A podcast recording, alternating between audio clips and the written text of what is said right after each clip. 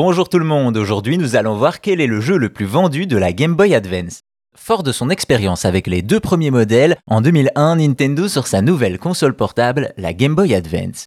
À l'époque, l'entreprise japonaise a un boulevard devant elle dans le secteur, Sony ne fait pas encore de portable et la WonderSwan de Bandai ou la N-Gage de Nokia ne sont pas de vraies menaces. Résultat, plus de 80 millions de Game Boy Advance sont vendus, beaucoup plus que la Xbox et la GameCube.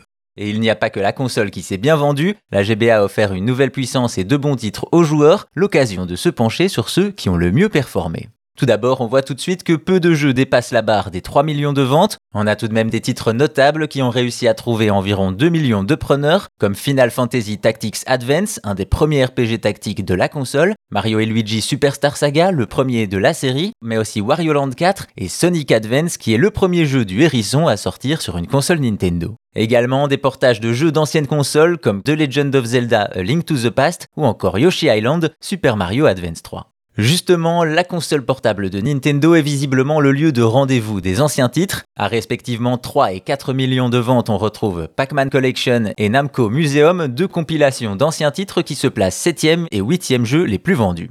Évidemment, qui dit Nintendo et réédition dit Mario qui occupe une bonne partie du top 10. On retrouve ainsi autour des 5 millions d'unités vendues les Super Mario Bros 2 et 3 et Super Mario World, tous nouvellement nommés Super Mario Advance. On arrive ainsi au quatrième jeu le plus vendu de la GBA, près de 6 millions de ventes pour Mario Kart Super Circuit qui réalise l'exploit d'être un titre original et qui ramène l'expérience Mario Kart pour la première fois sur console portable.